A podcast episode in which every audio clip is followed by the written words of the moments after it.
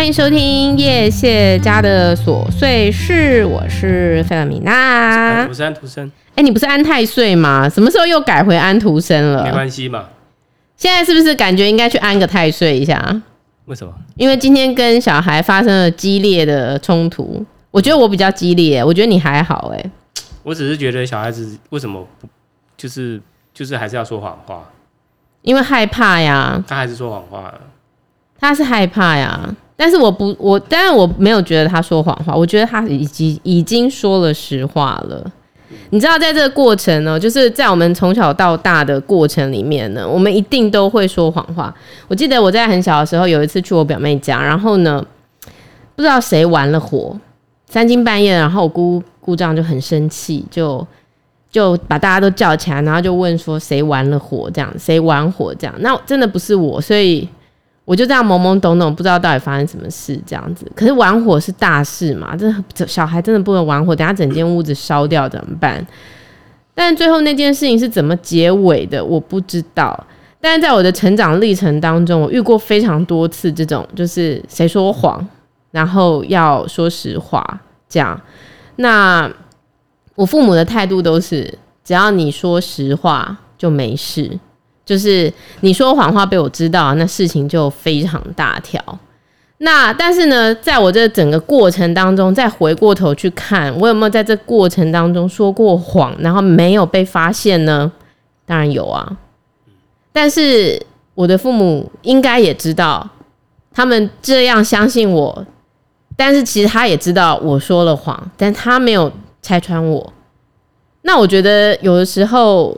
我们真的很难判断，对不对？就是你真的很难判断，就是他到底是说实话还是说谎话。我到底要不要追根究底的把他给责骂一顿，还是呢？我们应该让他们知道说，我其实也知道。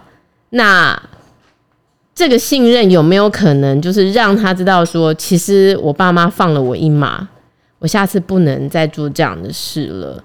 那也很有可能是。其实他真的已经说了实话了。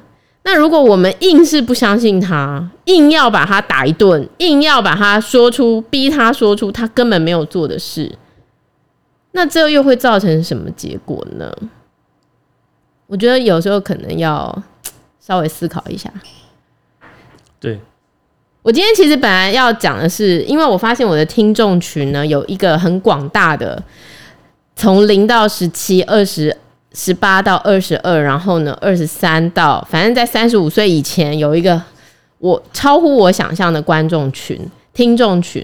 那虽然很可能他们是听专门讲韩剧的，或者是专门看剧的这一群人，但是我突然间觉得，我今天想要来聊一些就是课本上没有教给我们的事。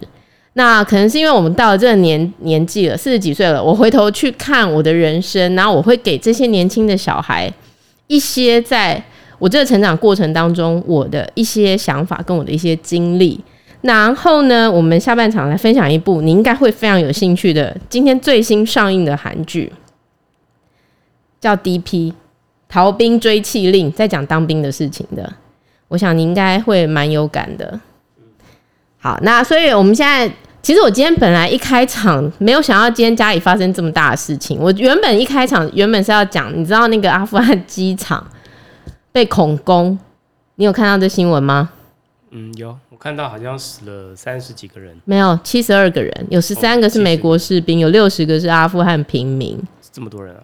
而且人数还在统计中，可能会上百，很难讲。然后你有看到，就是又有一群人，一群女生，他们是做那个机器人研究的，然后他们成功的逃离阿富汗，然后到澳洲寻求庇护吗？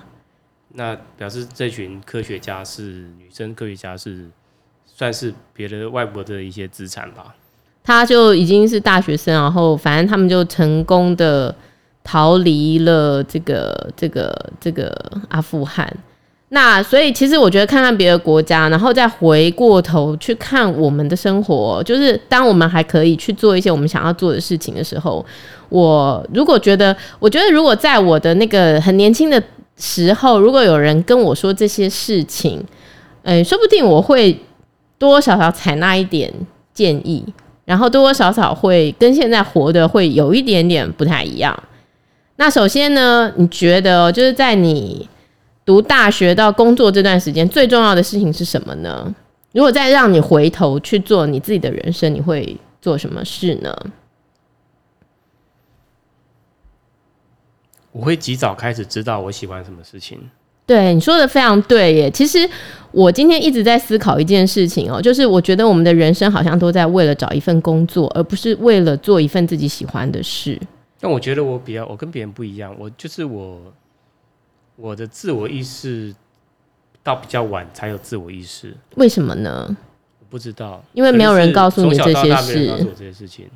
然后爸妈的教育也没有给我训练我自己独立思考，是，所以我到很晚很晚我才知道独立思考这件事情，是，所以我觉得我太晚发现自己，嗯，这让我有点懊悔，嗯，如果我早点发现自己的话，我觉得我的成就不只是这样子。的确，那你觉得是你的父母没有给你呢，还是是你自己没有鞭策你自己去？因为你的父母如果说他们的能力就是只有这样。我说的能力不是金钱哈，我的我说的能力就是说他的世界就是只有这样子，他也没办法给你更多更广的啊。那就是家庭啊，家庭的因素造成了限制我的能力，嗯，或者是说我的基因也不允许我这么优秀。OK，这也是有一种可能，对不对？限制于你本身的能力嘛，你的基因嘛，还有家庭教育嘛，你的生活生长的背景。好，那其实我觉得现在这一代，他可能跟我们这一代所受到的教育啊，所接触到的知识啊，还有他们所接触的整个生活圈是非常不一样的。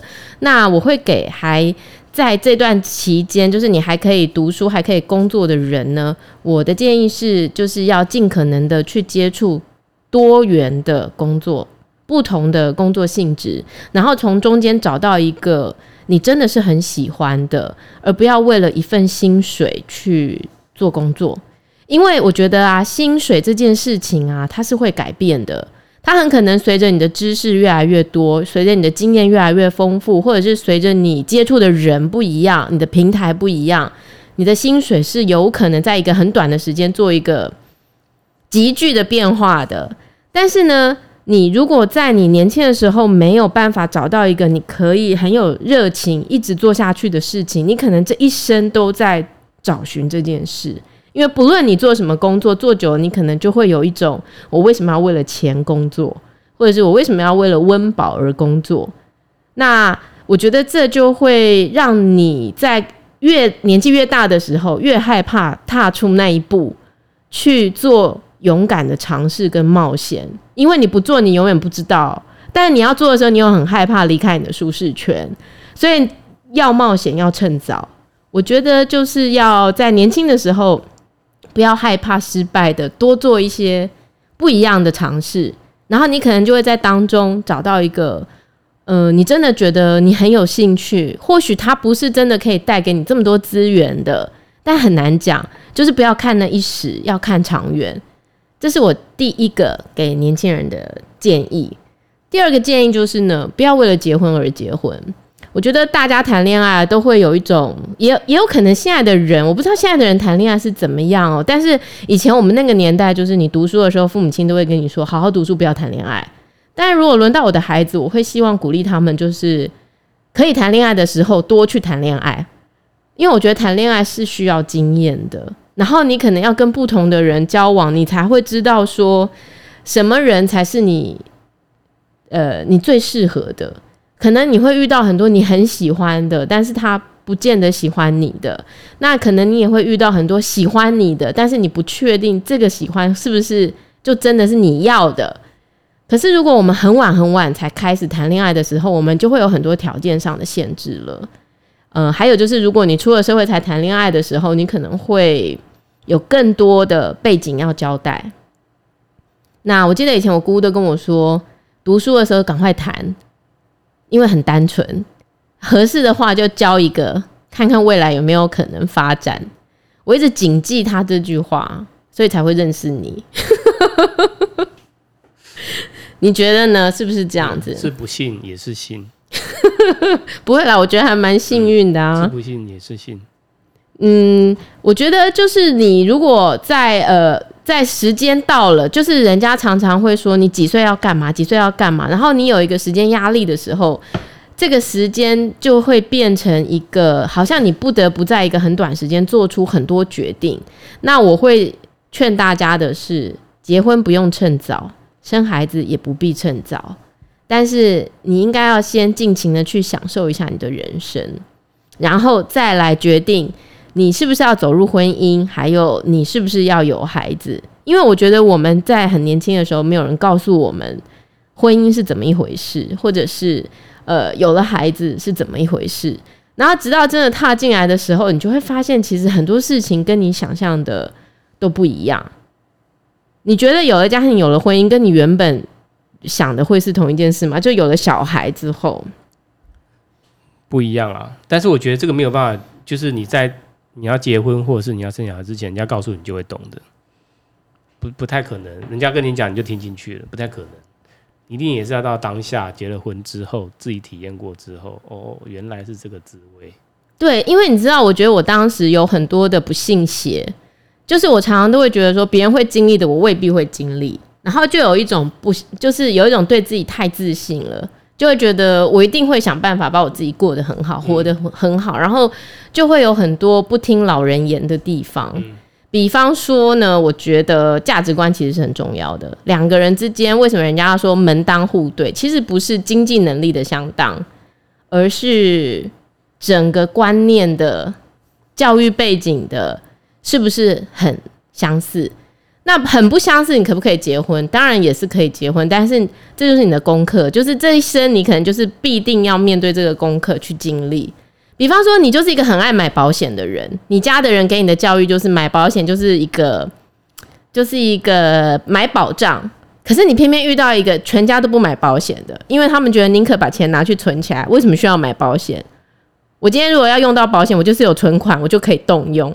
这就是一个价值观的不一样，或者是我们觉得我们要把所有的资源都留给孩子受教育，诶，可是你可能嫁给一个他们觉得小孩不需要得到这么多资源的家庭，这都是有可能的，但这很难，因为你爱上了就啊丢咔嚓戏呀，就是你很难事前的去知道、认知到这些事情，但是这可能都是你婚后会遇到的。所以我会建议说，如果今天真的要走入婚姻了，不要急着生孩子，磨合一下。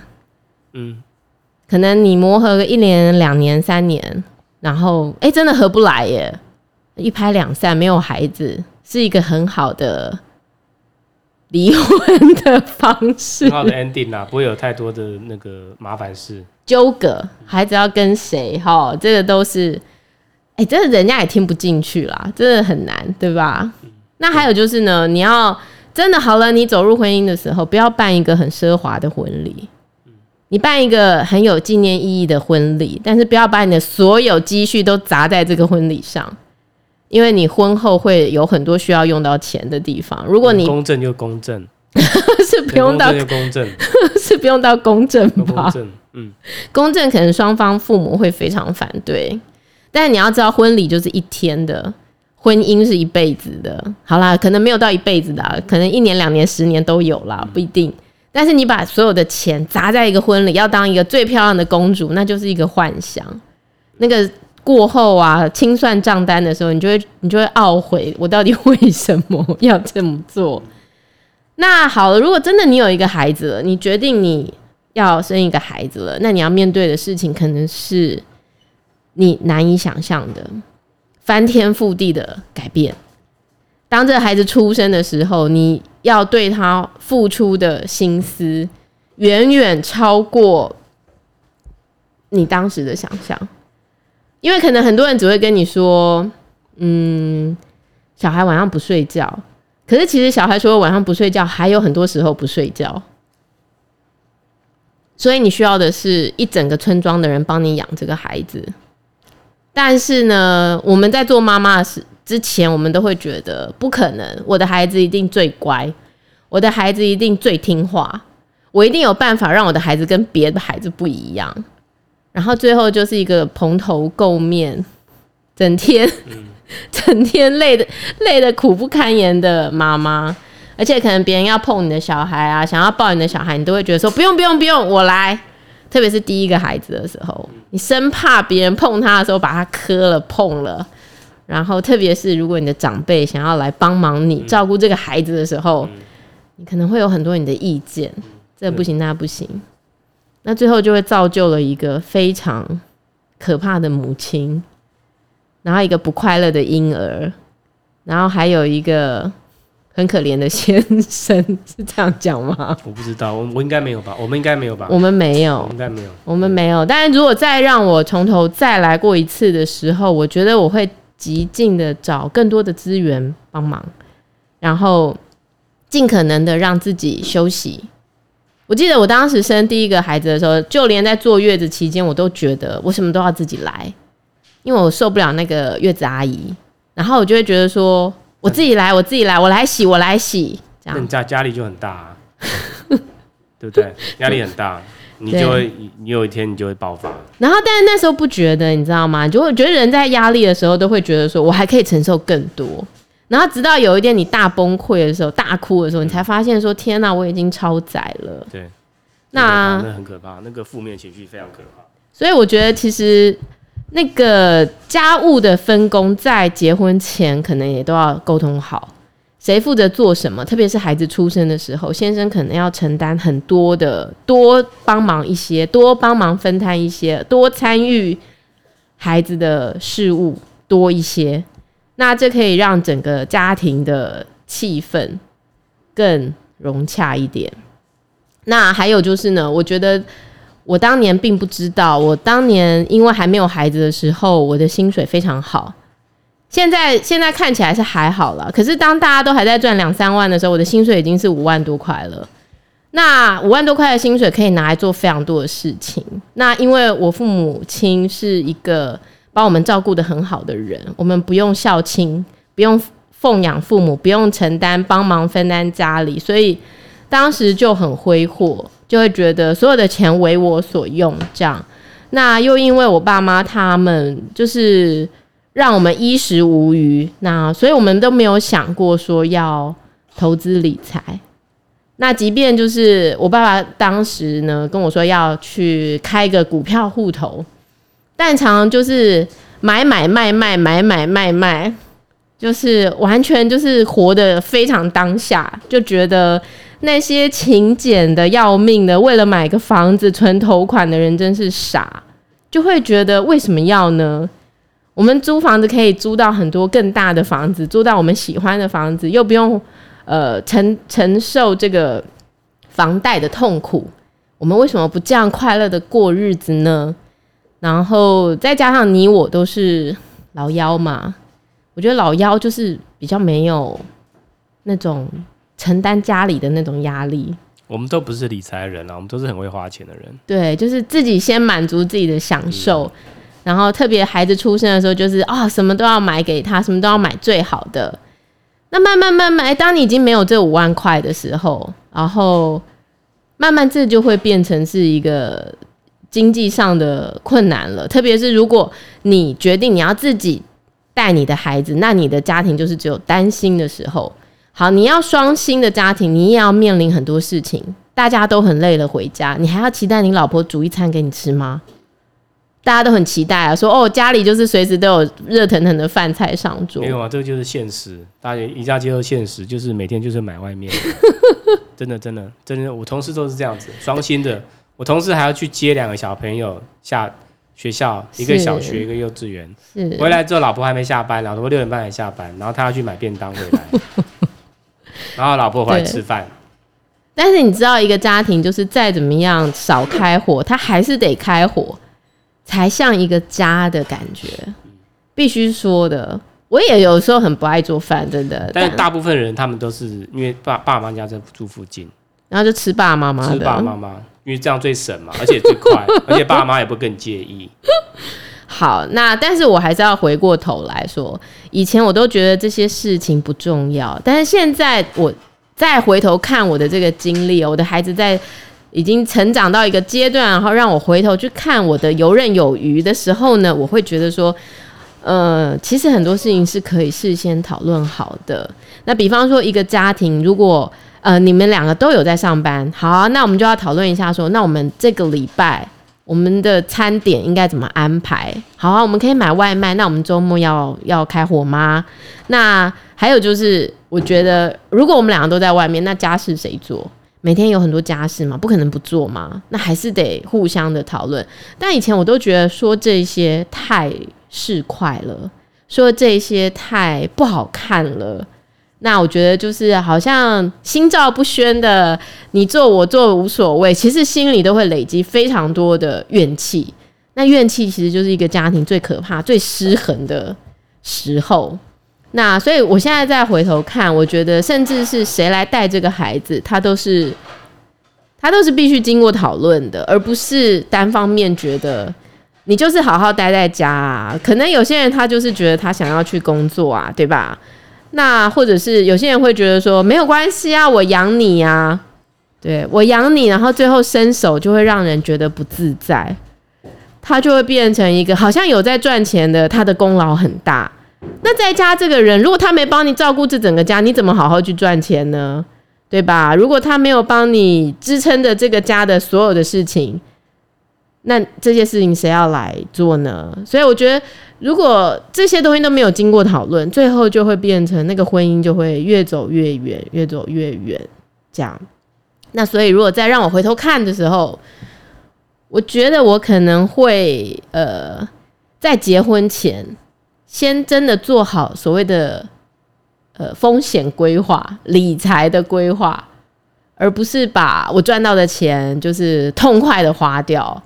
然后我应该会很认真的执行人家说的那个薪水分贷法哦，就是你收到的钱，然后你可能一部分要做存款，一部分要做备用，然后一部分才是你的真的可以花的钱，是不是这样子？然后可能就会跟我老公好好的讨论这个孩子整个整个这个过程啊，谁要来支出这些费用？那他们大概到几岁的时候呢？我应该要再重新的回到职场？那还是我不回去职场？那我要做什么呢？因为我觉得人哦，不可能你一直都不做事啊，你一直不做事，你会一直有一种。不管你外面的评价是怎么样哈，可是你自己没有在一个地方持续的有一个 output 的时候，你就会感觉你自己好像是没有能力的。可是人都是需要自我实现的，那所以我觉得这些是当是在你怀孕前，你可能都要考虑进去的，不然很可能你会生了一个，然后就有人告诉你说你要生第二个，然后呢，最后你就变成这个职场你再也回不去了。嗯，你们公司就有这种人对吧？我们公司没有啊。就有回不去的人，回不去，后来回来了。哎、欸，你那个部门的人回来了，这么厉害？你说谁啊？哎、欸，我忘了他是谁，你也不能讲他是谁。以前你公司你部门的人没有啊？他回不来啊，他被安排到别的部门去啊。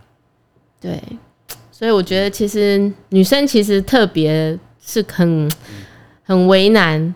你说好，我们现在如果新进的老师。然后他要带，他要带一到八年级，可是他是未婚。那有一天他结婚了，他突然要去生小孩了，那表示这个班会有一年到两年，甚至更久没有老师，没有主带老师，这也是一件。可是你又不能叫人家说你不要结婚，你不要生小孩，嗯，好吧？所以我觉得这些都是呃，我觉得在很年轻的时候，你们可能都觉得不是很重要啊，无所谓啊。好，可是这个都会将来在不久的未来会很深刻的影响到你的你的所有生活的大小事。好，特别是呃，特别呃，我觉得很呃很少人可以决定买不买房子这件事。就是我的意思是说，可能多数人都会觉得说，我们要结婚，我们就要买个房子。可是我们买不起房子，所以我们要怎么办呢？然后，哎，那买了这个房子，到底是买你的名字，买我的名字，还是买谁的名字？那贷款呢？贷款到底是你要付，还是我要付，还是我们要一起付？我觉得这也是一件很麻烦的事情。我突然间觉得，我们后来，我们一开始不用去考虑这些事情，我觉得也很好，因为有两种嘛，就是有一种就是你之前什么都不要想，然后你就快快乐乐过十年，然后到了十年发现说，哎，你好像也没有什么积蓄的时候，你回过回过头想说，哦，好，那我从现在开始，我觉得也挺好的。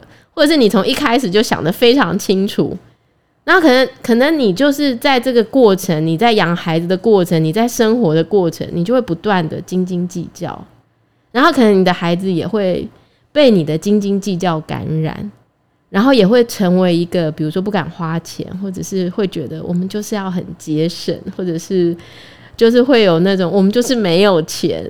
其实我觉得 either or 都不是太好哎、有舍有得啦，真的。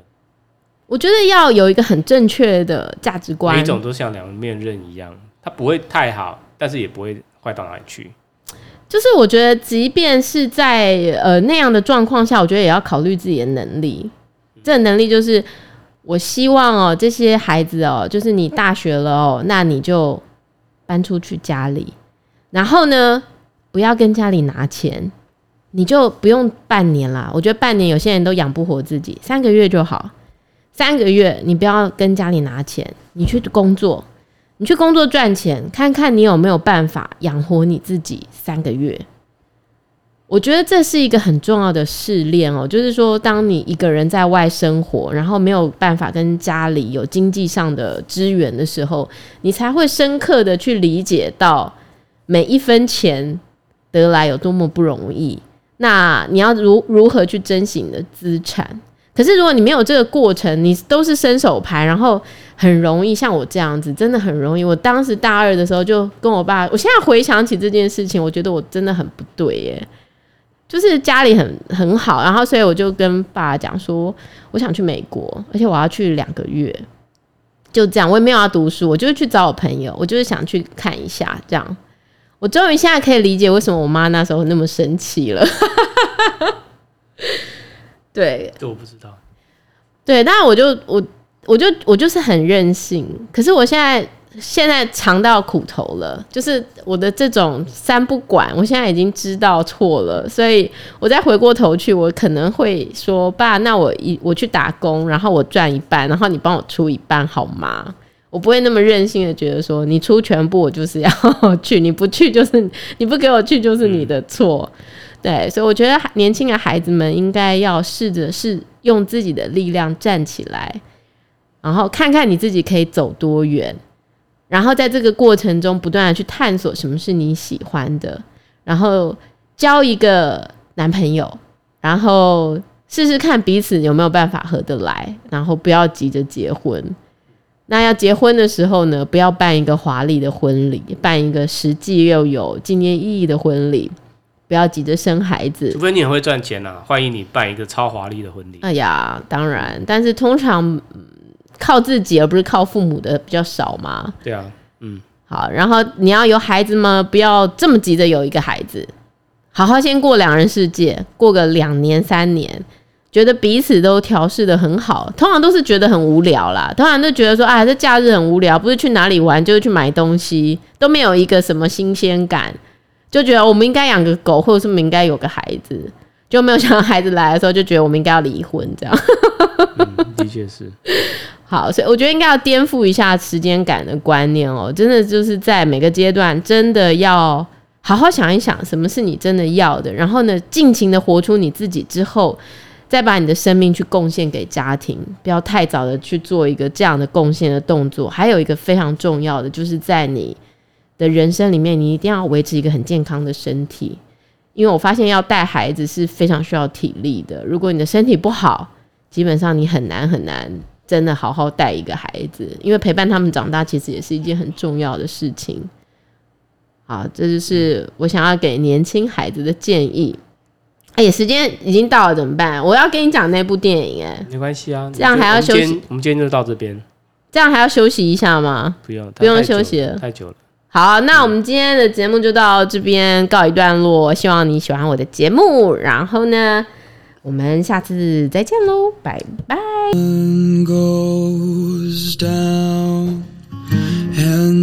moon's not out and the stars